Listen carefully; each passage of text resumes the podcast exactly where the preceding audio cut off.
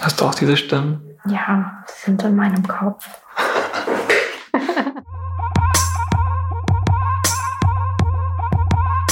An dieser Stelle einmal ganz liebe Grüße an alle Kolleginnen und Kollegen, die möglicherweise während unseren Podcastaufnahmen über den Flur laufen und deren Stimmen dann im Hintergrund zu hören sind. Und unseren Podcast aufnehmen, das machen wir schon eine ganz schön lange Weile.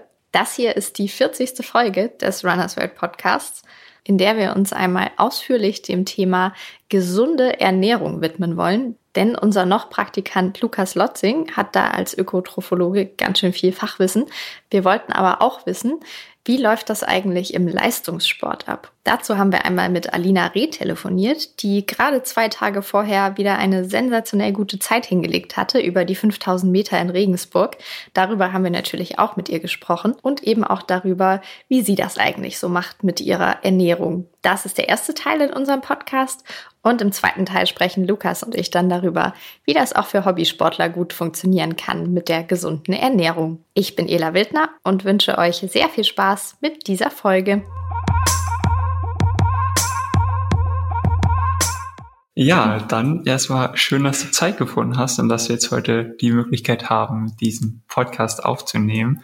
Ähm, und natürlich erstmal Glückwunsch zu deiner super Leistung am Wochenende, die dich ja an die Spitze der europäischen Bestenliste gebracht hat. Ähm, wie geht's dir heute und was waren so deine Gedanken danach? Ja, danke für die Einladung, ähm, ja, dass ich bei eurem Podcast sein darf. Ähm, jein, also so wirklich zufrieden mit dem Wochenende bin ich nicht. Ähm, ich habe ja eigentlich am Samstag war mein 5000er.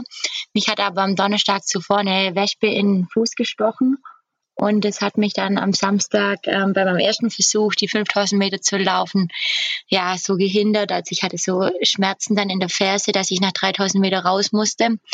Ähm, ja, wollte aber das, den ganzen Wettkampf nicht so stehen lassen und habe mich dann am Sonntagmorgen dazu entschieden, einen zweiten Versuch zu wagen, am Sonntagabend dann und ja, bin dann nochmal 5000 Meter gerannt. Die Zeit ist zwar nicht überhaupt nicht das, was ich mir erhofft habe, aber ja, im Hinblick auf die deutschen Meisterschaften in Braunschweig war es, glaube ich, ein ganz gutes Training. Ähm, ja, ich kann es mir auf jeden Fall vorstellen, wie weh das tut. Ich glaube, jeder von uns hatte sowas schon mal. Ich weiß gar nicht, wie oft ich auf eine Biene getrieben bin oder auf eine Wespe. Deswegen echt Respekt, dass du es überhaupt versucht hast. Ja, und überhaupt dann noch 3000 Meter ja, gelaufen bist. Also ja, das eben. ist ja schon mal über die Hälfte eigentlich. Ja, man möchte dann doch nicht so, so wahrhaben, wenn der Fuß dick ist und spannt und so. Ja, genau. Ich bin da hingefahren und gedacht, jetzt laufe ich halt einfach. Aber es ging dann halt nur bis 3000 Meter. Aber war es dann am nächsten Tag wirklich komplett weg oder hast du es immer noch gemerkt und dann aber einfach trotzdem durchgezogen? Äh, ich habe es immer noch bemerkt, nicht mehr so sehr wie am Samstag, aber ich habe es einfach durchgezogen. Jetzt äh, gestern und heute war es wieder deutlich schlechter.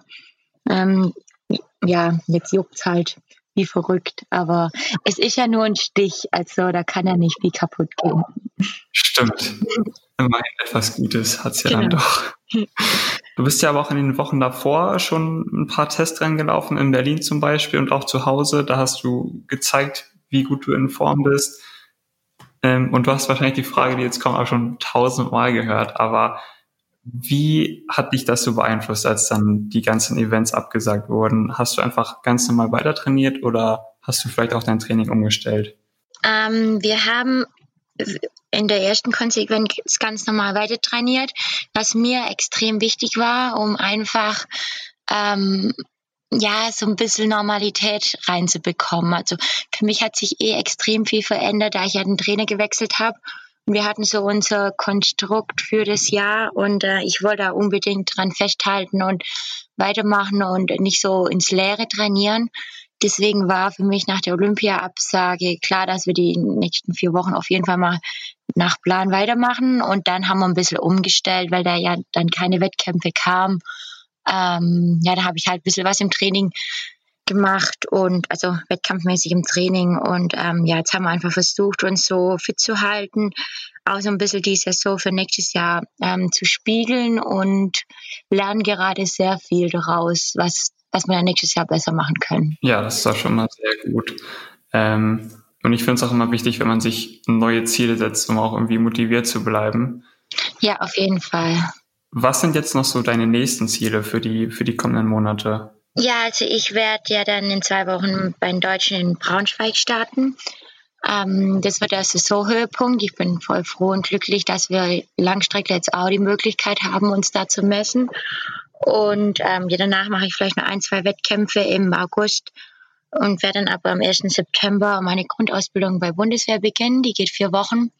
Und das wird dann auch meine Saisonpause sein. Also ich habe auch gesagt, ich möchte dann im September so einen Cut haben. Also ich habe komplett durchtrainiert seit ja, seit November und ähm, dann muss auch mal irgendwie so ein bisschen Schluss sein und Zeit zum Verschnaufen, weil ja, ich hoffe, dass nächstes Jahr alles anders läuft und ähm, ja, wir da unter den fünf Ringen starten dürfen und dann sollte die Vorbereitung im Oktober wieder starten. Ja. Ja, das hoffen wir natürlich alle, dass es irgendwie nächstes Jahr wieder ein bisschen zur Normalität zurückkehrt und dass wir ja. dann wieder bei größeren Events ganz normal starten können. Ich habe noch eine Rückfrage für, für Braunschweig. Was, ist, was hast du dir vorgenommen? Bleibt es bei der Ansage, du willst unter 15 Minuten laufen? Oder willst du gar keine Ansage machen? ähm, also die Ansage unter 15 Minuten, die mache ich jetzt nicht mehr. ähm, ich habe einfach bemerkt, dass also das Training lief jetzt äh, echt gut. Ich kam komplett verletzungsfrei und auch ohne irgendwelche Erkältung durch. Also schon seit wirklich seit November. Und ähm, dadurch wurden einfach meine eigenen Erwartungen so richtig hochgeschraubt. Und ich sehe ja auch, was im Training möglich ist, aber momentan kann ich es einfach noch nicht so richtig in Wettkampf umsetzen.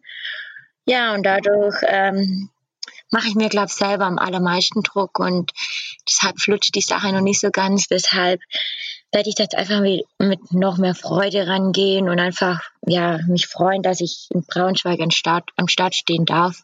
Und dann gucke ich mal, was dabei rumkommt. Ja. Das klingt nach einem ziemlich guten Plan. ja. Ja, ansonsten würde ich jetzt schon direkt übergehen zum nächsten Thema, wenn Ela nicht noch weitere Fragen hätte. Äh, ob ich weitere Fragen hätte? Wir haben natürlich noch viele andere Fragen. Also es ist nämlich so, dass im, im zweiten Teil dieses Podcasts auch noch Ernährung ein großes Thema sein wird, weil mhm. Lukas auch Ökotrophologe ist und wir da unbedingt noch sein Expertenwissen anzapfen möchten. Oh ja, interessant, cool.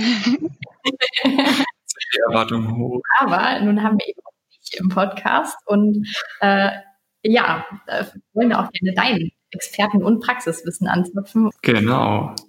Dann würde ich sagen, legen wir direkt los. Ähm, genau, du hast ja schon, schon gesagt, im Prinzip, hartes Training ist wichtig, also dass man viel trainiert und natürlich auch noch viele andere Faktoren, aber eben natürlich auch die Ernährung. Und deswegen wäre meine Frage einfach mal an dich, wie wichtig ist die Ernährung für dich oder was denkst du, wie stark Ernährung deine Leistung beeinflusst? Ähm, als Schülerin habe ich mir überhaupt keine Gedanken über Ernährung gemacht, muss ich sagen. Da habe ich immer gesagt, ach, Ernährung, das ist so ein, so ein Riesenthema und damit möchte ich mich gar nicht auseinandersetzen. Und da habe ich auch dann ähm, ja, meine Gummibärchen einfach gegessen oder meine Kekse oder Eis. Aber mittlerweile ähm, jetzt, wo man halt alles ein bisschen professioneller betreibt und so, schaue ich natürlich schon auch auf die Ernährung. Und ähm, für mich ist auf jeden Fall auch ein, ein wichtiger Baustein. Äh, Gerade was so auch äh, die Regeneration betrifft, also was man direkt halt nach dem Training isst, da habe ich bemerkt, dass das für mich wichtig ist, aber halt auch, ähm, was man davor isst. Und ähm, ich finde gerade im Laufsport ist es extrem schwierig rauszufinden, was tut einem wann davor gut, dass man sich nicht irgendwie hinterm nächsten Busch findet, wiederfindet oder irgendwelche ähm, Seitenstechen oder so bekommt. Und ähm, da muss ich sagen, da tüftle ich immer noch und habe immer noch nicht so richtig das Nonplusultra für mich gefunden. Okay, das heißt, du probierst immer noch sehr viel aus und hast nicht so eine Sache, die du wirklich immer routinemäßig vor einem Wettkampf ist, währenddessen oder danach? Nee, also danach gucke ich schon, dass ich gerade äh, mich, also dass ich viele Proteine esse, ähm, nach dem Wettkampf oder auch jetzt gerade nach dem Training. Es ist halt immer einfacher, nach dem Training äh, sich zu ernähren als nach dem Wettkampf. Im Wettkampf ist man halt oft dann in Hotels und wenn die spät abends stattfinden, ähm, bekommt man oftmals nichts mehr. Also muss man das schon im Vorfeld ein bisschen planen. Ähm, das musste ich auch lernen, einfach zu schauen, was nehme ich auf. Ein Wettkampf mit, was esse ich davor, was esse ich danach Ähm, in Hotels gibt's halt auch nicht immer das Frühstück, das man vielleicht dann am allerbesten verträgt. Und ähm, ja, da muss man wirklich das Richtige für sich rausfinden. Aber ich habe auch bemerkt, man darf nicht zu eingefahren sein, weil gerade wenn man auf internationale Wettkämpfe geht, ähm, jetzt letztes Jahr nach Doha, da kann ich nicht irgendwie meinen halben Kühlschrank mit einfliegen. Und ähm, deshalb äh, muss man auch da ein bisschen spontan sein. Ja, das finde ich zum Beispiel echt interessant, wenn man irgendwie in, in anderen Ländern unterwegs ist, mit der, mit anderen Kulturen, andere Essgewohnheiten, da dann irgendwie das Richtige so für sich zu finden, ist, glaube ich, ganz schön schwierig. Ja, genau. Also die haben da schon auch einen europäischen Standard. Die gucken ja auch, dass es für die Athleten ähm, ja möglichst gut man. Aber ähm, ich sage immer, man bereitet sich das ganze Jahr auf so einen Höhepunkt vor, ähm, versucht alles zu optimieren, aber dann kommt man einfach in ein anderes Land, in ein Hotel, weiß nicht, wie die Betten dort sind, wie man dort schläft, was man zu essen bekommt. Und ähm, ich glaube, wenn man sich dazu auch versteift darauf, dann kann das auch echt äh, nach hinten losgehen. Und ja eher so eine Bremse sein und deshalb muss man auch sich eine gewisse Lockerheit auch ja von Wettkämpfen also von Wettkämpfen in Deutschland so ein bisschen als Training dann ähm, erhalten. Ja, das ist doch schon mal irgendwie gut zu wissen oder mich beruhigt, dass das auch dir so geht, irgendwie den Profis, aber auch, dass du damit so locker umgehen kannst. Ja, ich glaube, das ist voll wichtig, da ein bisschen äh, locker umzugehen. Weil, ähm, ja, auf jeden Fall. Denke, die Tage vorher sind ähm, auch nochmal entscheiden, was man dazu sich nimmt, jetzt auf der Mittelstrecke oder also die Strecken, die ich mache, da ist ja noch nicht ganz so relevant, wie wenn man jetzt Richtung Marathon geht. Aber ähm, ich glaube, dass so am Wettkampftag selber muss man einfach gucken, was man gut verträgt. Aber ich denke, wenn man vor dem Wettkampf einen Keks isst, ist das vielleicht manchmal besser als ein Salat. Ja, das glaube ich auch. aber du hast jetzt eben gesagt, du kannst natürlich nicht deinen halben Kühlschrank mit einfliegen, aber gibt es so vielleicht so, so, so eine Viertel-Kühlschrank-Grundausstattung, die du mitnimmst? Also ich bin jetzt von Leistungssport ganz weit entfernt, aber ich habe immer meine Haferflocken dabei, wenn ich irgendwo zum Laufen bin, weil ich mir einbilde, dass ich ohne die einfach nicht laufen kann. Aber das finde ich voll gut, Haferflocken, weil das ist echt was Dankbares. ja, das sättigt gut und äh, ist ja auch nicht äh, so schwer. Das kann man einfach in den Koffer reinwerfen. Ja, ich nehme auch manchmal Haferflocken mit, das stimmt. Oder halt so äh, Knäckebrot, das, wo ich weiß, das ähm, vertrage ich gut. Äh, das sättigt mich auch nochmal. Ja, und dann halt so ähm, ins Getränk so Pulver rein, halt vorm vorm Wettkampf, das, was ich dann immer mache. Ich stelle mir gerade so vor, wie du mit so einer Palette Haferflocken ins, ins Hotel eincheckst.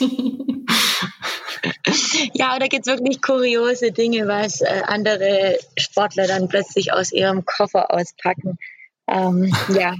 Was zum Beispiel? Ähm, ja, auch mit Sojamilch oder ähm, so, so Kaffee, so, so gekühlte Kaffees, ähm, Schüttelkaffee oder so. Ähm, und dann denke ich so, oh, das ist schon ganz schön riskant. Ähm, wenn das mal aufplatzt im Koffer, dann riecht halt ein Wettkampftrikot dementsprechend auch, ja. Stimmt. Jeder kennt das Problem mit dem Kaffee. Okay. Ja, ich gebe zu, ich bin auch eine Süchtige. Ja, erwischt. Naja, mir geht's auch so ein bisschen. Viele Läufer oder also zumindest die Hobbysportler, ich weiß nicht, ob das bei Profis auch so ist, aber da gibt's ja immer vor so Wettkämpfen die berühmten Pasta-Partys.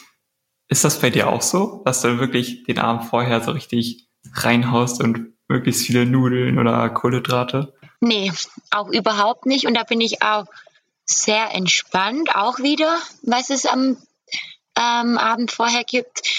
Ähm, jetzt muss man auch so ein bisschen unterscheiden. Also unsere Wettkämpfe finden meistens abends und auch spätabends statt. Ähm, da ist der Tag, der Abend zuvor vielleicht ist nicht ganz so wichtig wie bei einem Marathon oder Halbmarathon, wo der Startschuss halt schon morgens um neun geht. Aber ich esse jetzt allgemein nicht ganz so gern Nudeln. Bei mir darf es dann auch mal eine Kartoffel sein oder so. Oder am Abend vorher kann es auch mal noch ein Salat sein. Also da bin ich auch echt sehr entspannt, muss ich sagen. Ja, ich glaube, da ist auch jeder super individuell, was das angeht. Gibt es bei dir Unterschiede zwischen den verschiedenen Trainingsphasen? Also, dass du zum Beispiel in den Wochen vor einem Wettkampf mehr auf, weiß ich nicht, was achtest und sonst eben nicht? Nee, nicht so. Also ich achte halt äh, gerade in intensiven Trainingsphasen ähm, ja auf ausreichend Proteine, das auf jeden Fall. Aber was ich jetzt so die letzten, ja, die letzte Zeit einfach auch gemacht habe, wenn es auf einen Wettkampf hingeht, dass ich mich da auch, mir manchmal auch was gönnen dann. Ähm, weil ich einfach bemerke, dann geht es meiner Seele gut und es gibt mir dann irgendwie nochmal so ein bisschen einen Schub auch nach vorne. Also dann gibt es vielleicht auch mal noch ein Stück Kuchen. Ist halt am Tag vor dem Wettkampf, aber so vielleicht zwei Tage vorher. Ähm, da sich einfach so ein bisschen Belohnung hört sich jetzt blöd an, aber nicht immer so ganz strikt, ähm, ja, alles danach Plan Z zu machen. Einfach so ein bisschen eine gewisse Lockerheit reinzubringen, weil man ja schon ziemlich entspannt, äh, angespannt ist und ähm, dadurch werde ich ein bisschen entspannter. Das heißt, wenn du zum Beispiel mit deinen Freunden oder deiner Familie essen gehst, dann isst du auch ganz normal und achtest nicht so konsequent auf super gesunde Ernährung. Nee, nicht super gesund, aber schon, ja, schon ziemlich. Also ein, ein normaler Nichtsportler wird schon als super gesund, glaube ich, ansehen. Und ähm, worauf achtest du dann genau? Also ist super gesund dann, du isst jetzt wenig Zucker und eben der, der Kuchen zur Belohnung ist dann halt mal so das Zuckerstückli, mit dem du dich genau. belohnst? Oder ja. sind das andere? Also ich achte schon extrem darauf, dass ich wenig Zucker zu mir nehme, wenn dann nur Fruchtzucker, aber ähm, ja, sonst trinke ich auch keine gesüßten Getränke, also ausschließlich dann Wasser und Tee und Kaffee auch. Ähm, das, ähm, aber ja, Zucker bemerke ich einfach, das schadet mir, gerade so Industriezucker. Der weiße Zucker, der habe ich immer das Gefühl, meine Beine werden schnell müde und fest und also gerade in, in intensiven Trainingsphasen. Und ähm, ja, da werde ich eher müder, als dass es mich so richtig pusht. Gerade das Thema Zucker ist auch super interessant. Dazu kommen wir dann aber später noch. Okay. Okay, was kommt jetzt? Was jetzt kommt? Äh, lass mich kurz gucken. ähm, nein. Wie sieht so ein typischer Tag bei dir aus? Also aus Ernährungssicht. Was früh oder wann frühstückst du? Was isst du zwischendurch? Und wann isst du dann abends das letzte Mal was? Äh, ja, ich bin Frühaufsteher. Mm, wenn ich zu Hause bin, dann stehe ich wirklich um sechs auf. Und wenn ich im Trainingslager bin, muss ich mich ein bisschen an die anderen anpassen. Und dann, ähm, ja, dann finden wir einen Kompromiss mit so 7 Uhr. Da sind dann die anderen auch dabei. Aber ja, ich bin echt ähm, ein Morgenmensch und ähm, ich stehe auf und zu Hause frühstücke ich dann gleich, weil Frühstück finde ich einfach die beste Mahlzeit am Tag. Ja, das mag ich einfach. Und da gibt es dann ähm, Haferflocken ähm, mit heißem Wasser, so aufgequollen. Also ich mache es nicht am Abend vorher. Bin ich ein bisschen zu faul. Ich mache es dann wirklich morgens. Und ähm, ja, dann gibt es halt irgendwelche Früchte rein. Banane, Apfel, Erdbeeren, manchmal ein bisschen Quark dann noch dazu rein. Ja, dann Tee und eine Tasse Kaffee. So sieht mein Morgen aus. Da stimme ich dir aber auf jeden Fall zu, weil bei mir ist das auch so, dass ohne Frühstück einfach gar nichts geht. Ohne Frühstück wäre der Tag gelaufen, weil ich dann einfach überhaupt keine Energie habe und irgendwie keine Motivation. Ja, genau. Deswegen. Ich glaube, dass es eher so die Motivation ist, oder? Also so ein bisschen das ich glaube, man hätte schon Energie, aber ah, des Morgens runterkommt und dann ja, sich hinsetzen. Ich lese dann immer eine Zeitung oder gucke mir die Bilder in der Zeitung an. Und ähm, genau, und dann kann der Tag ja beginnen. Und da lasse ich mir auch wirklich Zeit morgens. Das muss sein. Jeder guckt ganz entsetzt so, was ist dieses Frühstück, von dem alle reden? Echt? Ja, früher habe ich das auch gemacht, aber ich weiß nicht. Ich, ich, also ich, Damals. Wir hatten das schon mit dem Kaffee. Ich trinke dann halt Kaffee morgens zum, zum Hochfahren und dann, weiß nicht, jetzt ist gerade knapp halb drei, als wir sprechen, mhm. also nachmittags. Ähm, und ich habe vor einer Stunde gefrühstückt. Gefrühstückt? Ja. Das nennst du Frühstück. Ja, da habe ich mein Müsli gegessen. Ja, man kann ja zu jeder Tageszeit frühstücken. Das finde ich auch. Das stimmt. Man muss ja dann nicht um, um 1 Uhr äh, Mittag essen. Man kann ja dann da auch frühstücken. Na gut, lasse ich gelten. Okay, Und man spart Zeit morgens. Also ich, manchmal beneide ich die Leute dann. Die haben dann morgen, die bleiben nachher ein bisschen länger liegen. Stimmt, könnte auch ein Vorteil sein natürlich. Mhm. Nimmst du Nahrungsergänzungsmittel, also irgendwie, weiß ich nicht, Recovery-Pulver, Proteinpulver oder irgendwas in der Art? Ja, genau. Also ich nehme so Recovery-Shakes und ähm, Protein-Shakes auch, aber nicht zu oft. Gerade so ähm, nach harten Belastungen oder auch nach Krafttraining nehme ich Proteinshakes. Ähm, ja, genau, das ist dann halt so zwischendurch. Gibt es bei dir auch so ein bestimmtes Essen, wo du sagst, das ist mein absolutes Lieblingsessen. Das brauche ich immer. Ja, also ich mache äh, gern so Gemüsepfannen. Ähm, also ich koche selber sehr gerne und ich gucke dann halt gern in den Kühlschrank und schaue, was es da so gibt und dann mixe ich mir irgendwas zusammen. Das schmeckt meistens dann am allerbesten, wenn man so, so aufräumt.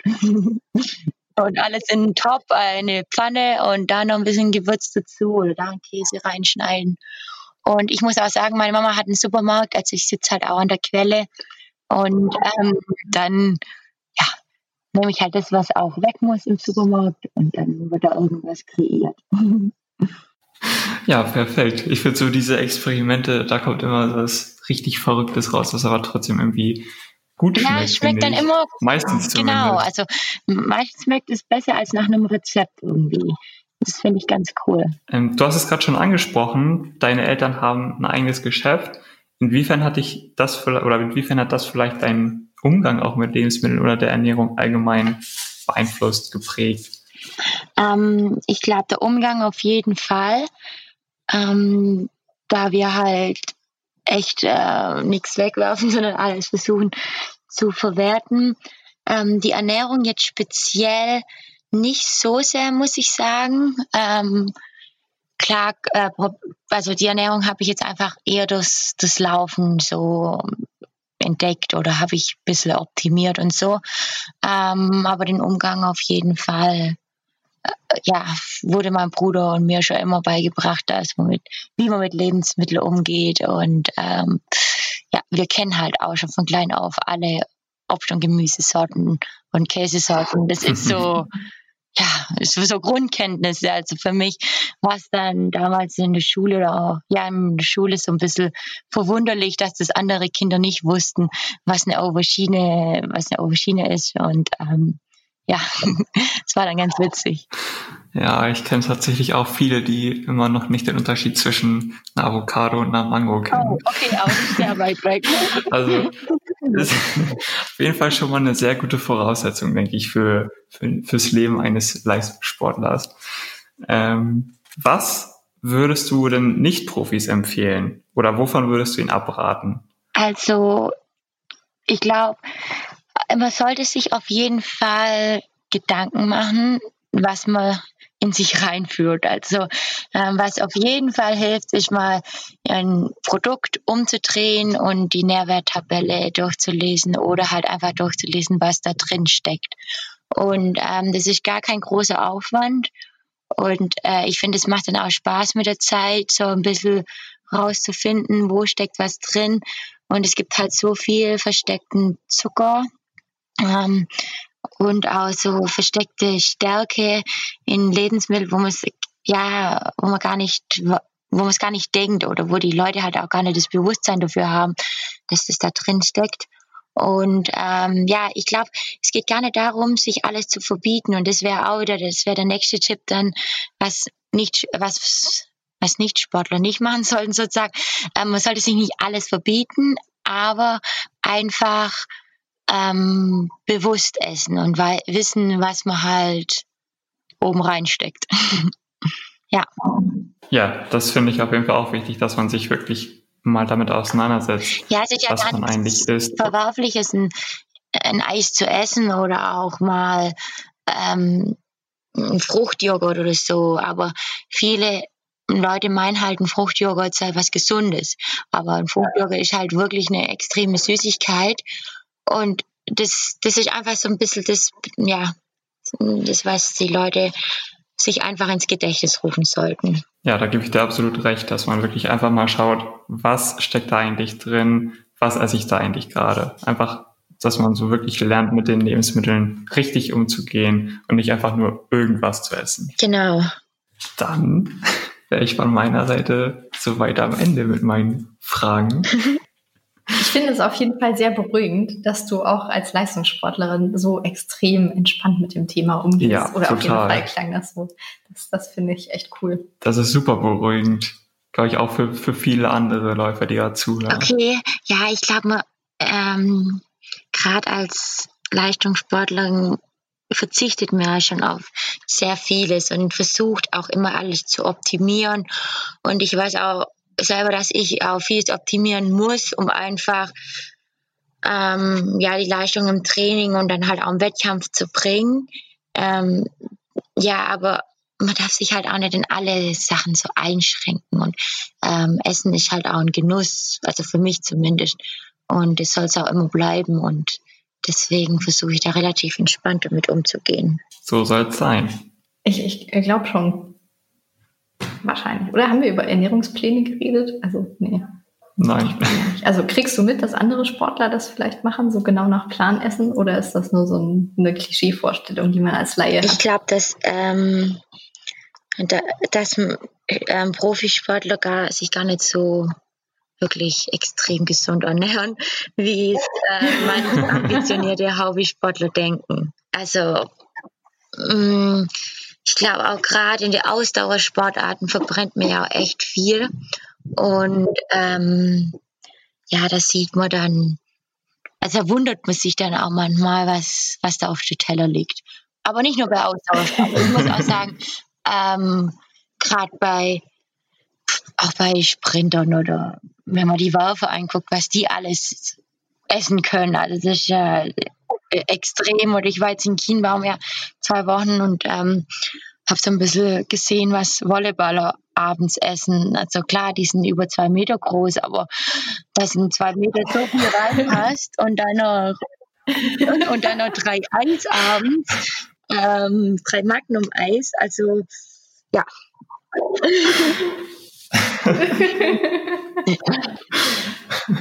Okay, da, da sind wir dann irgendwie bei der Erkenntnis, dass am Ende ja doch der Sport dann auf dem Sportplatz stattfindet und nicht auf dem Teller ausgetragen wird. Ja, genau. Und man muss wirklich auch noch Freude haben am Leben und am Sport.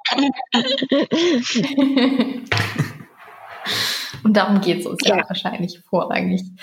Genau, du bist jetzt dann noch in den letzten Zügen des Trainings für die deutschen Meisterschaften. Mhm. Dafür drücken wir dir auf jeden Fall schon mal die Daumen, würde ich sagen. Dankeschön. Dass das ganz, ganz, ganz gut läuft und du auch daran Spaß hast, so wie an der Ernährung. Doch, das hoffe ich, dass ich da Freude am Laufen nicht wiederfinde. Die hatte ich jetzt in letzter Zeit auch, aber auch mal im Wettkampf wieder ein bisschen lockerer da an der Startlinie stehen kann.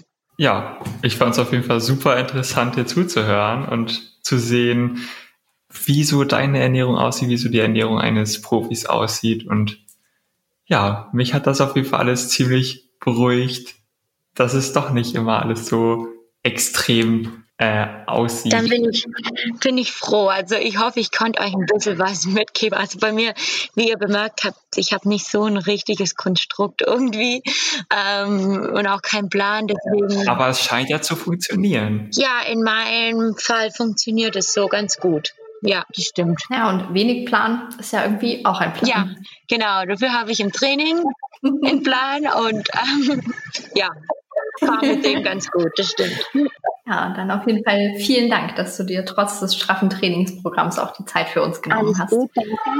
Ähm, Das war sehr, sehr Oh cool. Gott, jetzt geht das nächste los. Das nächste Mal. So, okay, also ich glaube, du musst da jetzt mal helfen. Ja, ich muss das mal, Ja, mal ran. Ähm, Bevor die Stadt abbrennt. Genau. Danke für das nette Gespräch. Hat mich sehr gefreut. Und Wir vielleicht hört man sich ja mal wieder. Tschüss. Lieber Lukas, Ja, da bin ich wieder. ich fand es wirklich cool, was Alina erzählt hat. Und ich jeden fand es, also echt gut zu hören, dass sie da so entspannt umgeht mit dem Thema. Richtig beruhigend. Aber nichtsdestotrotz sollte man ja wahrscheinlich auch nicht zu entspannt mit dem Thema umgehen. Und wir haben uns jetzt gedacht, ähm, ja, wie gesagt, du bist Ökotrophologe und hast Fast. ganz, ganz viel Ahnung. Formsache.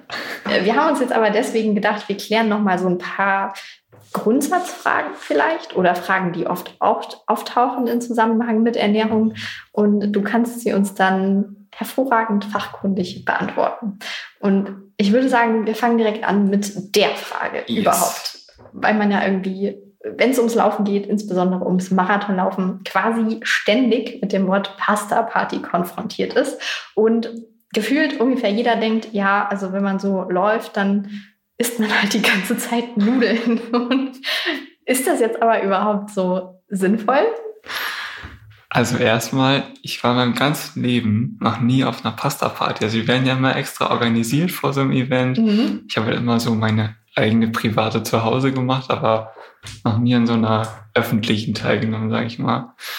Ähm, ja, aber zu dem Thema Laufen, Kohlenhydrate, Nudeln. Muss man sie wirklich feiern? Ähm, also in erster Linie sind Kohlenhydrate natürlich beim Laufen oder ja bei so einem Wettkampf, wo man so ein hohes Tempo läuft, einfach die Hauptenergiequelle.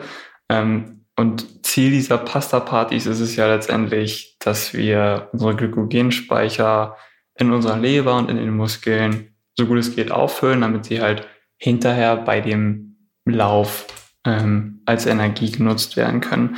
Und Glykogen ist ja letztendlich nichts anderes als ja die Speicherform von unseren Kohlenhydraten in von Kohlenhydraten in unserem Körper.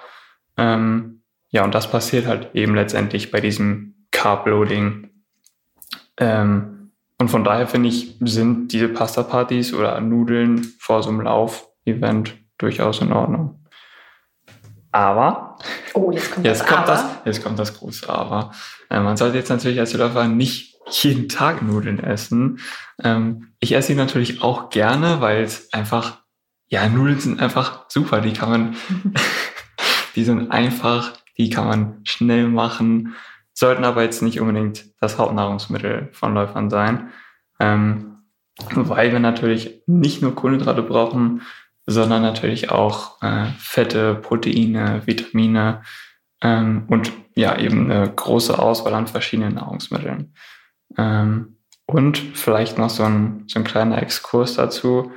Alle Getreideprodukte, die irgendwie so hell sind wie Nudeln oder Weißbrot, Brötchen, ähm, die haben halt einfach nicht mehr so diese super guten Nährstoffe, weil halt einfach diese Vitamine, Mineralstoffe, Ballaststoffe in den Randschichten von den Getreidekörnern sind quasi. Mhm. Und bei diesen hellen Sachen wird das Mehl einfach so sehr zermahlen, dass das einfach gar nicht mehr übrig bleibt. Also was man dann in diesem, in diesem Mehl hat, sind halt einfach nur Kohlenhydrate pur und nichts anderes. Und deswegen wird ja auch immer gesagt, ähm, man soll ja am besten Vollkornprodukte bevorzugen, weil da mhm. eben noch alles, ja, alle Ballaststoffe und so weiter drin sind, die halt eben ja, mehrere positive gesundheitsfördernde Eigenschaften haben und länger sättigen. Genau das wollte ich gerade sagen. Das, also das ist tatsächlich mein Eindruck, dass ich einfach länger satt bin, wenn ich ja, das ist was Vollkornnudeln gegessen ja, habe. Genau, aber machen wir ein Aber. Oh je. ähm, das sollte natürlich schon irgendwie die Basis sein von der Ernährung, aber als Läufer direkt vor so einem Lauf viele Ballaststoffe oder so Vollkornsachen zu essen, macht halt keinen Sinn, weil, wie gesagt, Ballast ist. Also da mhm. sollte man dann schon auch zeitlich das irgendwie ein bisschen abstimmen. Mhm. ähm, jetzt sagtest du gerade die, die Basis, also Kohlenhydrate die Basis oder ballaststoffreiche? Vollkorn, Vollkornprodukte. Okay. Immer bevorzugen, das ist eigentlich schon am besten. Okay. Ähm, und wie wichtig sind jetzt die anderen Sachen? Also sowas wie Proteine eben oder ja, wie sehr muss ich auf Vitamine achten? Ist es wirklich nötig, Pillen zu schlucken? Oh Gott, ganz viele Fragen. Äh, ich sage mal einfach nein. Also ich denke, mit der normalen Ernährung, mit der normalen Ernährung nehmen wir eigentlich alle wichtigen Nährstoffe in einer ausreichenden Menge auf. Kommt natürlich aber auch ein bisschen darauf an, wie viel man jetzt trainiert. Also wenn man wirklich viel, viel läuft, viel schwitzt, dabei verliert man ja sehr viel Flüssigkeit, sehr viele ähm, Elektrolyte und ja, da muss man eben schon darauf achten, dass man das eben schnell wieder zuführt und ja auch den Körper mit zum Beispiel Proteinen versorgt. Ähm, weil die ja eben auch nicht nur für unsere Muskeln gut sind, sondern auch ja, viele weitere Funktionen übernehmen, zum Beispiel für Enzyme in unserem, in unserem Immunsystem ähm, und sowas alles.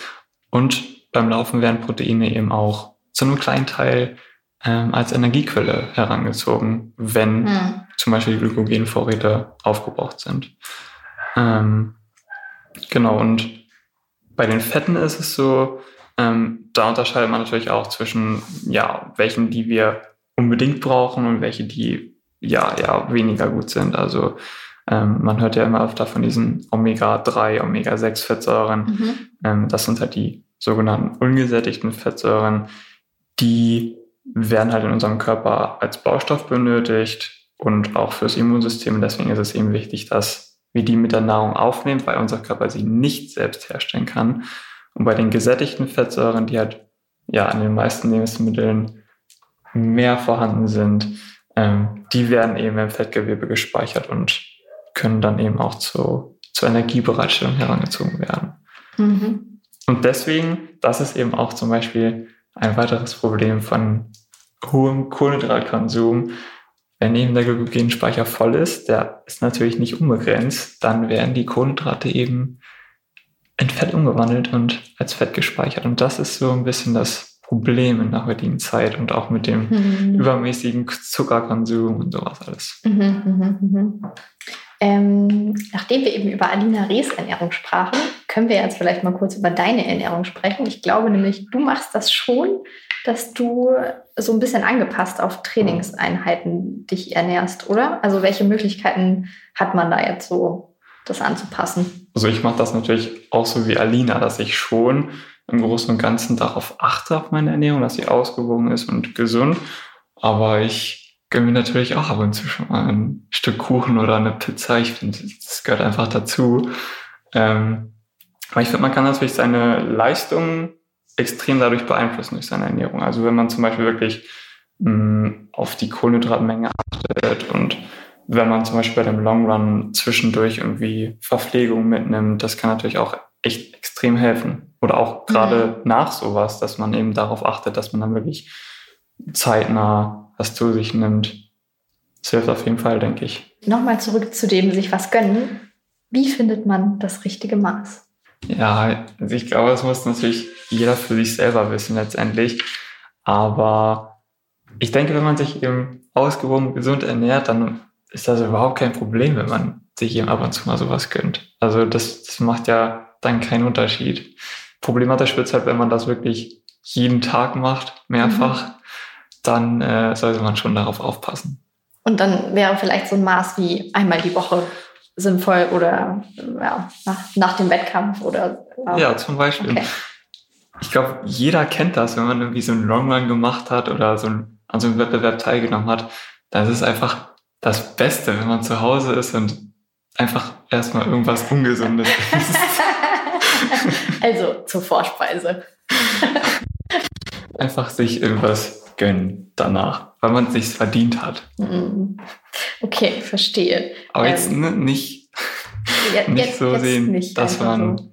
das jetzt jeden Tag macht. Okay. Ab und ähm, zu. Wir sind jetzt auch natürlich schon gesprungen zu nach dem Wettkampf, aber wir sollten ja. natürlich auch darüber reden, was macht man eigentlich während des Wettkampfs? Denn gerade bei so Distanzen, ja, Halbmarathon oder darüber hinaus, ähm, ja, also gibt es Verpflegungsstände und man sieht wahnsinnig viele Energiegel oder leere Energiegel-Typchen ja. auf der Straße rumliegen. Braucht man es eigentlich wirklich oder ist es auch so ein psychisches Ding?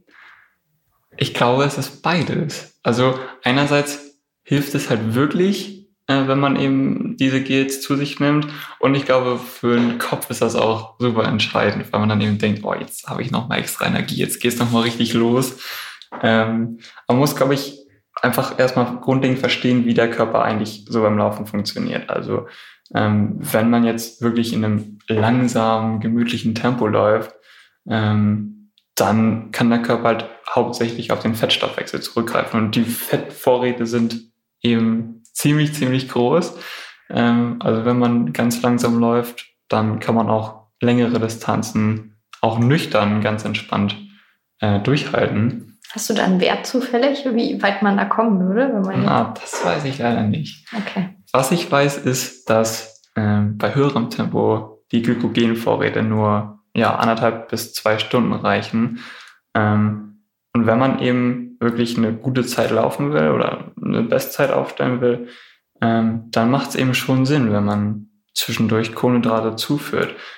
Entweder, ja, also spätestens, wenn die Glykogenspeicher leer sind, aber eben auch schon vorher, um halt eben diesen Prozess ein bisschen hinauszuzögern, mhm. bevor sie leer sind. Ähm, ja, weil wenn die eben leer sind, dann muss der Körper wieder vermehrt auf Fett zurückgreifen. Und der Vorgang braucht eben super viel Sauerstoff. Und das ist eben auch einer der Gründe, warum wir dann ähm, Tempo rausnehmen müssen und langsamer werden. Mhm. Weil unser Körper einfach nicht, nicht hinterherkommt quasi. Mhm.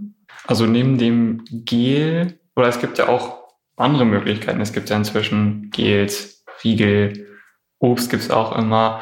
Aber auch da ist es so wie bei vielen Sachen ähm, beim Sport, man muss sich da einfach erstmal rantasten. Also ich zum Beispiel vertrage unterwegs nicht gar nichts an Obst oder irgendwelche Riegel, sondern wirklich nur sowas Flüssiges. Ähm, ich glaube, man kann es aber auch trainieren. Also wenn wirklich alles gründlich kaut und wirklich nur kleine Stücke abbeißt, mhm. ich glaube, da kann man mit Training sehr viel erreichen. Und daran muss man sich einfach irgendwie gewöhnen. Also es geht ja jetzt nicht von heute auf morgen. Und ich würde sowas auch niemals in einem Wettkampf ausprobieren. nee. Das endet nicht gut. Besser nicht. Ja. Also kann, aber kann auch ganz schön daneben gehen. Ganz genau. Ähm, Und wichtig, äh, dass man auf, ein, ja, auf seine Flüssigkeitsaufnahmen achtet. Also, weil man schwitzt natürlich sehr viel und verliert dementsprechend sehr viel mhm. Flüssigkeit. Und deswegen ist es wichtig, dass man auch ja nicht erst nach ein paar Stunden anfängt zu trinken, sondern wirklich von Anfang an alle paar Kilometer hm. wirklich die Verpflegungsstation auch nutzt. Zumindest bei so einem Marathon oder. Ja, wie man, wie man Trinken super duper optimieren kann. Darüber haben wir sogar tatsächlich auch schon mal eine Podcast-Folge gemacht. An dieser Stelle der Hinweis, auch diese Folgen kann man sich natürlich gerne, gerne noch anhören. Ähm, ja, aber jetzt weiter im Text. Ernährung. Ja. Ich kenne ja Menschen, die schwören darauf, abends keine Kohlenhydrate mehr zu essen. Ist das rein wissenschaftlich betrachtet, gibt es irgendwelche Beweise dafür, dass es tatsächlich einen Unterschied macht, wann man isst? Also ich sperre mich ja irgendwie dagegen, muss ich sagen, ganz persönlich. Also ich sage, das ist Quatsch, aber ich weiß nicht, ob das tatsächlich haltbar ist. Also ich glaube, es gibt nicht die eine richtige Tageszeit. Also äh, viele haben immer Angst, dass Kohlenhydrate, die sie irgendwie abends essen, direkt in Fett umgewandelt werden und gespeichert werden. Aber ja, das stimmt natürlich so nicht. Äh, es kommt am Ende des Tages letztendlich immer auf die Kalorienbilanz an. Also wie viel ich vorher schon zu mir genommen habe an Kalorien. Und wenn diese Summe natürlich schon vor dem Abendessen gedeckt ist, so, dann ist es klar, dass wenn ich dann abends noch was esse, äh, dass das dann letztendlich zu viel ist. Und ich glaube, bei vielen ist das halt auch verschieden. Also manche haben halt einfach vielleicht morgens keinen Hunger oder sind viel beschäftigt und kommen nicht dazu. Dann macht es halt für die keinen Sinn, wenn sie dann wie sagen, ja, nach 18 Uhr esse ich nichts mehr. Hm. Mhm. Darauf sollte man natürlich dann auch irgendwie Rücksicht nehmen. Und würdest du aber an sich zum Kalorienzählen raten? Also mein Problem damit ist ja immer so ein bisschen, dass Kalorien ja eigentlich nur ein reiner Energiewert ist. Ja. Und ob ich jetzt die Energie aus weißen Nudeln bezogen habe oder aus gesundem Obst und Gemüse und Vollkorngetreide, sagt mir dieser Wert ja nicht. Also ich mache es nicht und ich würde es auch nicht empfehlen. Also es, erstens ist es super nervig und zweitens denke ich, wenn man wirklich darauf achtet auf seine Ernährung und nicht zwischendurch hier noch ein Schokoriegel und abends noch eine Pizza oder ein Burger oder so, sondern wirklich ganz normal ausgewogen ist, dann macht man nicht viel falsch. Also dann muss man auch nicht die Kalorien zählen. Mm. Und äh, ausgewogen ernähren ist ja auch an sich schon mal so ein Stichwort. Also das heißt dann irgendwie x Mahlzeiten am Tag und die dann ja ausgewogen, vielseitig zusammenstellen. Es gibt ja aber auch so Ernährungsweisen, die jetzt so eine Komponente wie zum Beispiel Kohlenhydrate komplett ausklammern oder äh, total auf Fett achten, dass man möglichst wenig Fett zu sich nimmt. Ist es gut oder ist es zeitweise gut? Welche Vor- und Nachteile hat das?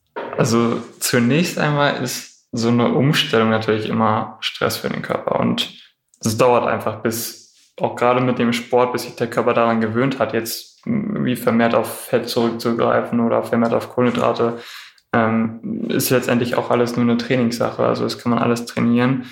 Hm, es gibt ja zum Beispiel die ketogene Diät zum Beispiel, ähm, wo man eben keine oder nur kaum Kohlenhydrate zu sich nimmt, sondern viele Proteine und viel Fett. Ähm, und die Fette werden dann eben in sogenannte Ketonkörper gespalten, die dann letztendlich die Energie liefern quasi. Ähm, ja, ob das jetzt so unbedingt notwendig ist, weiß ich nicht. Ich bin halt immer noch davon überzeugt, dass die Hauptenergiequelle einfach Kohlenhydrate sind bei, bei unserem Sport, beim Laufen ähm, und dass dann eben damit einfach irgendwie was fehlt.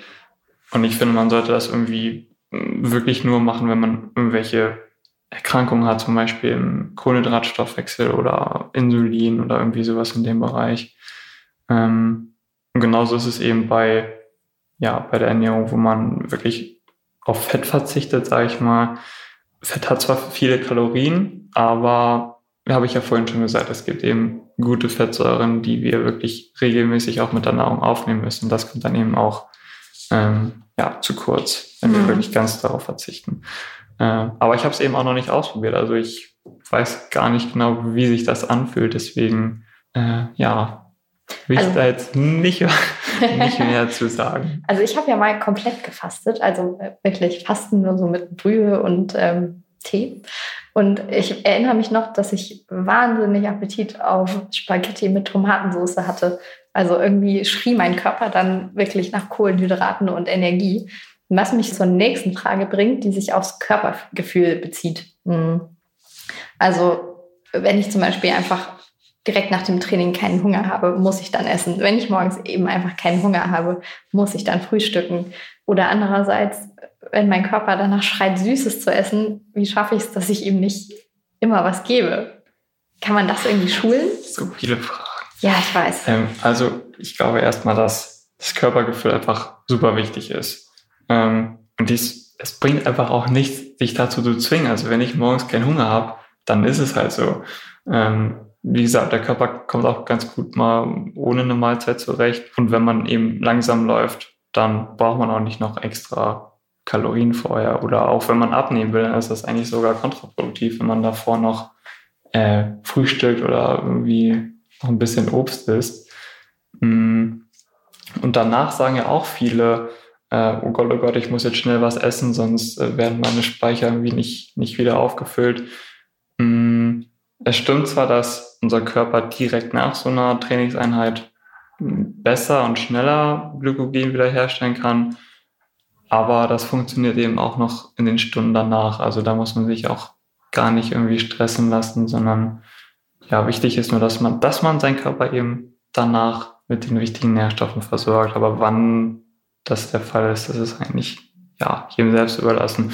Und bei mir ist es eben auch so, dass ich da super empfindlich bin. Also nach so einem Lauf vertrage ich erstmal gar nichts. Und ja, wie gesagt, wenn man abnehmen will, ist das eben danach auch kontraproduktiv. Hm. Wir haben jetzt auch schon ganz viel von sich was gönnen und gesund und ungesund gesprochen. Hast du Tipps, wie man erkennen kann, was eigentlich gesunde und ungesunde Lebensmittel sind? Also Alina hat es ja auch schon gesagt, dass man wirklich sich mal damit befassen sollte. Was ist eigentlich in meinen Lebensmitteln drin? Man muss jetzt natürlich nicht hinten drauf gucken und jedes Mal die ganzen Inhaltsstoffe analysieren. Aber es macht tatsächlich schon Sinn, wenn man wirklich mh, hm, darauf achtet, dass man nicht immer unbedingt die ganzen Fertigprodukte nimmt, dass man versucht, selber zu kochen, frisch zu kochen, ähm, das ist, glaube ich, auf jeden Fall schon mal ein ganz großer Schritt in die richtige Richtung. Und ja, ich glaube, je natürlicher einfach seine Ernährung ist, desto, desto besser ist es. Also ganz viel in der Obst- und Gemüseabteilung des Supermarkts einkaufen, wäre schon mal ein guter Anfang. Das auf jeden Fall, ja. Sehr gut. Okay, Lukas, irgendwie wären wir jetzt gerade nach so einem ungesunden Snack. Zu viel. Aber ich bin heute weder gelaufen, noch werde ich das noch, heute noch tun. Und ja, ich sag mal, es ist jetzt auch nicht so, dass ich letzte Woche einen Wettkampf gelaufen wäre, für den ich mich belohnen könnte. Hm, Welche Tipps hast du denn, um nicht in die Snackfalle zu treten? Ähm, ja, also in die Snackfalle tappe ich ja selber manchmal. ähm, das ist einfach eine schlechte Angewohnheit. Also zu so ungesunden Sachen zu greifen, wie Süßigkeiten oder Chips oder was auch immer man da nimmt. Ähm, ich denke, dass da halt auch so die psychologischen Aspekte eine große Rolle spielen. Zum Beispiel zu Hause mh, hm, verbindet unser Gehirn einfach irgendwann bestimmte Orte automatisch mit Essen. Also wenn wir zum Beispiel abends immer unser Abendessen auf der Couch essen, wird unser Gehirn irgendwann denken, oh, das Essen gehört ja irgendwie dazu, wenn wir auf dem Sofa sitzen. Und deswegen haben wir dann auch, wenn wir einfach ganz entspannte Serie gucken, haben wir immer das Bedürfnis, dass wir jetzt was zu essen brauchen. Ähm, deswegen glaube ich, kann man da auch drauf achten, dass man das vielleicht ein bisschen steuert. Also dass man wirklich nur die Küche als Ort nimmt, wo man isst mhm. und das alles andere irgendwie äh, tabu ist, sage ich mal. Ähm, oder auch so dieses sich morgens einen Kaffee holen. Das wird halt einfach irgendwann so zum... Ich weiß überhaupt nicht, worauf du anspielst. ich gucke dich jetzt auch gar nicht an. äh, das ist halt einfach irgendwann so einprogrammiert und man macht das dann automatisch. Oder man isst ja auch oft aus Langeweile einfach. Gibt's ja auch. Ähm, ja, genau. Und, aber es müssen ja auch nicht immer unbedingt ungesunde Snacks sein. Also mh, hm, es gibt ja auch viele super gute Snacks, zum Beispiel Obst oder Gemüse. Ähm, heißt es natürlich nicht, dass ihr zehn Äpfel auf einmal essen sollt, weil dann wird es natürlich auch irgendwann nicht mehr so gesund. Ähm, aber wenn man sich irgendwie ein, ein, paar Nüsse zwischendurch genehmigt oder irgendwie Joghurt mit ein paar Früchten oder man schneidet sich Gemüse und halt irgendwie sowas. Also es muss ja nicht immer, nicht immer schlecht sein. Dann ist das alles gar nicht so schlimm. Genau. Und was vielleicht auch hilft, also das hilft mir zumindest immer, wenn man wirklich Probleme damit hat, sich wirklich um, ähm, konsequent irgendwie oder halt nicht zu übertreiben, immer zu irgendwas Süßem zu greifen, dann denke ich halt immer daran, was man halt für ein Ziel hat. So, und was passiert, wenn man jetzt so ein Schokoriegel isst? Also das macht einen vielleicht kurzfristig glücklich in dem Moment, aber langfristig bringt es einen halt überhaupt nicht weiter an sein Ziel. So. Eigentlich fällt man ja auch schon relativ bald wieder in dieses Zuckerloch, oder? Also kennst du das auch? Wenn dann irgendwie mal was Süßes ist, dann macht es erst unfassbar glücklich und eine halbe Stunde später hängt man total durch. Ja, und das wird dann noch mal mehr, mehr und irgendwann denkt man sich, oh Mann, was habe ich getan? ja, genau. Ja, und dann ist es zu spät. Dann ist es zu spät. Und am nächsten Tag passiert genau das Gleiche. Deswegen ähm, finde ich es auch wichtig, wenn man sich wirklich sowas vornimmt, auf sowas zu verzichten, dann nicht, also nicht direkt komplett darauf verzichten, sondern wirklich langsam Tag für Tag ein bisschen runterschrauben und dann, weil sonst hat man das, was bei den meisten Diäten irgendwie passiert. Man verzichtet direkt am Anfang konsequent drauf und dann nach einer Woche hat man keine Lust mehr und mhm. dann hat man nichts gewonnen. Und man will sich ja dauerhaft gut ernähren. Und deswegen würde ich sagen, lass uns doch nochmal zusammenfassen, was man sich jetzt so hinter die Ohren schreiben kann in Sachen gute, gesunde Läuferernährung. Also auf jeden Fall sollte man darauf achten, die Ernährung ist einfach super individuell bei jedem. Also nicht jeder Mensch ist gleich. Deswegen sollte dir oder sollte man sich dann nicht unbedingt immer mit anderen vergleichen, sondern wirklich für sich auch selber viel ausprobieren. Ähm, gerade auch was das so in Bezug auf Sport ähm, angeht, da ja, muss man einfach mal testen. So wie Alina das eben auch gesagt hat, die hat da jetzt auch nicht so das, das eine optimale Gericht, sondern die probiert viel aus. Und was ich noch sagen würde, ist, ähm, es kommt immer darauf an, was man wirklich auch für ein Ziel verfolgt. Also wenn ich jetzt hm, wirklich eine Bestzeit aufstellen will, da macht es natürlich schon Sinn, was esse ich vorher, was esse ich dazwischen, was esse ich später. Wenn ich jetzt das Ziel habe, dass ich abnehmen will, dann ist halt genau das nicht so gut. Also da sollte man halt darauf achten, dass man dann eben weniger Energie zu sich nimmt. Genau, dann darauf achten, natürliche Lebensmittel bevorzugen, Vollkornprodukte bevorzugen. Hm, was noch ein sehr großes Problem ist, sind so Säfte und Co. Also hat Alina auch gesagt ähm, weil die einfach super viel unnötigen Zucker enthalten und einfach kaum sinnvolle Nährstoffe. Mhm. Und das, damit macht der Körper einfach nichts. Also es, es bringt euch einfach nicht weiter, weil es wirklich nur so leere Kalorien sind. Und also mal ehrlich, man kann ja easy irgendwie eine Flasche Cola trinken oder eine Flasche Multisaft oder so. Davon wird man ja nicht satt. Und das hat aber einfach super viele Kalorien und Zucker. Ähm, deswegen sollte man da auf jeden Fall auch, so gut es geht, drauf verzichten, wenn man ja eigentlich, eigentlich egal welches Ziel man hat. Und dann, das fand ich auch interessant, dass Alina das gesagt hat, dass man wirklich das Essen genießen soll. Also wirklich nicht in sich reinschaufeln, sondern ganz entspannt das Essen genießen, weil das Sättigungsgefühl auch meistens erst ein paar Minuten später einsetzt.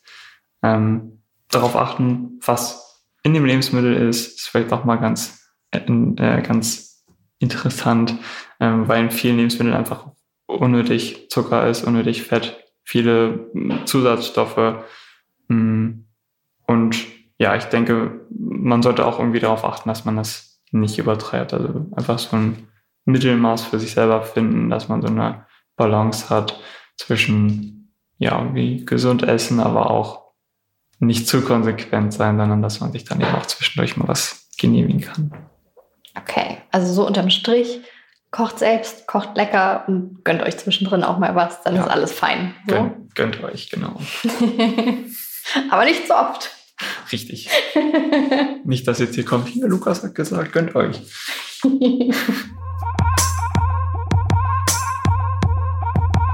So sieht das aus. In meinem Fall ist es dann nach dem Podcast ein gesunder Snack geworden, und zwar gesalzene Mandeln. Und die waren echt lecker. Probiert das doch mal aus. Damit sind wir für heute am Ende angekommen. Wir hoffen, dass ihr den einen oder anderen Tipp mitnehmen konntet und euch diese Folge gefallen hat. Lasst uns doch gerne eine Bewertung da und abonniert den Podcast natürlich auch sehr, sehr gern, damit ihr direkt mitbekommt, wenn die nächste Folge erscheint. Bis dahin, guten Appetit, ganz viel Spaß beim Laufen. Wir freuen uns, wenn ihr beim nächsten Mal wieder dabei seid.